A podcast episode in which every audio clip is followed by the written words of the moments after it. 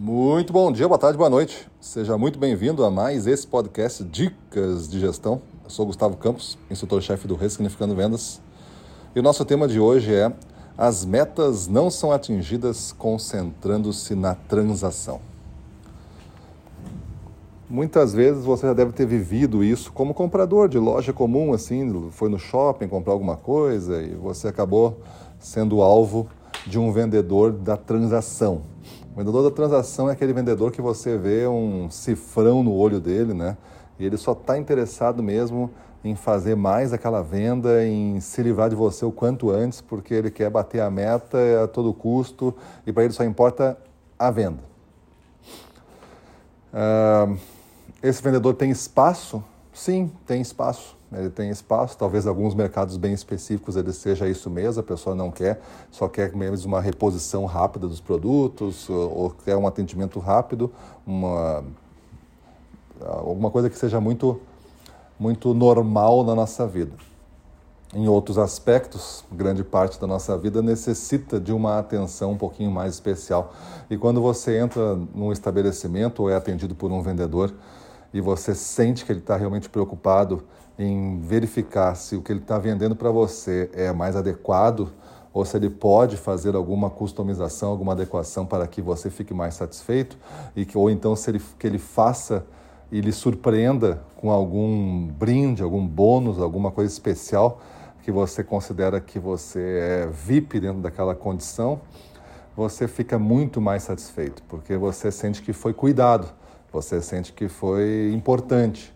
Você sente que foi considerado alguém relevante naquela relação e não só mais um cliente que a partir do momento que acabou ele nem vai lembrar se tu ligar de novo ele tenta te vender de novo porque ele nem lembra que já ligou para ti. Então, é, pessoal, você tem que escolher a sua via de acordo com a natureza do seu negócio.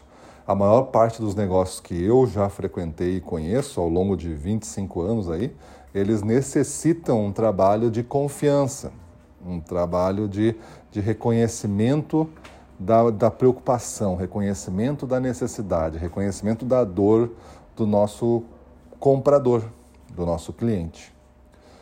Uh, poucos mercados e muitos desses mercados não necessitam de trabalho que eu faço, porque se for um mercado só de transação, o cara não está interessado em nenhum tipo de relação, é somente a transação ali, talvez pelo preço mais baixo, então não precisa de, de trabalho nenhum, né? Você tem que ser otimizado na sua operação e vender pelo preço mais baixo e vendedor nem precisa.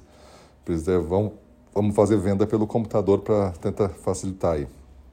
Mas fora esses mercados específicos, quase todos os outros necessitam. Aí você tem que se avaliar se você é este tipo de vendedor, esse tipo de gestor que considera muito importante a construção da relação, né? A construção dessa proximidade, dessa quentura entre a empresa, o vendedor e o cliente.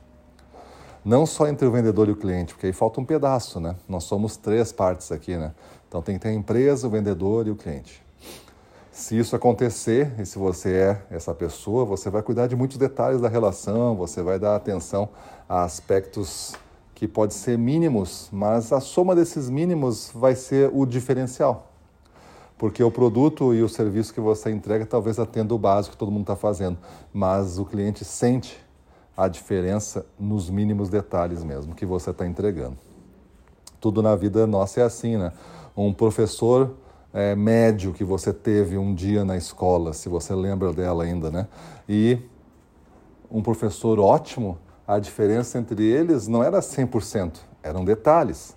Era como que o professor dava aula, como que ele falava, como que ele desafiava os alunos, como que ele atendia e respondia as coisas, como que ele se ele atraía atenção. Mas a aula, o conteúdo passado, a obrigação de dar essa aula, de cumprir a transação, né? Eu tô, estou aqui com oito horas aulas para receber tanto. Os dois faziam, os dois faziam a transação. Só que um acrescentava detalhes que o tornava inesquecível e o outro se tornava esquecível desde o momento que entrou já dentro da sala de aula. Mesma coisa é um vendedor. Maravilha? Então pensa nisso, muda a tua vida e vamos para cima deles.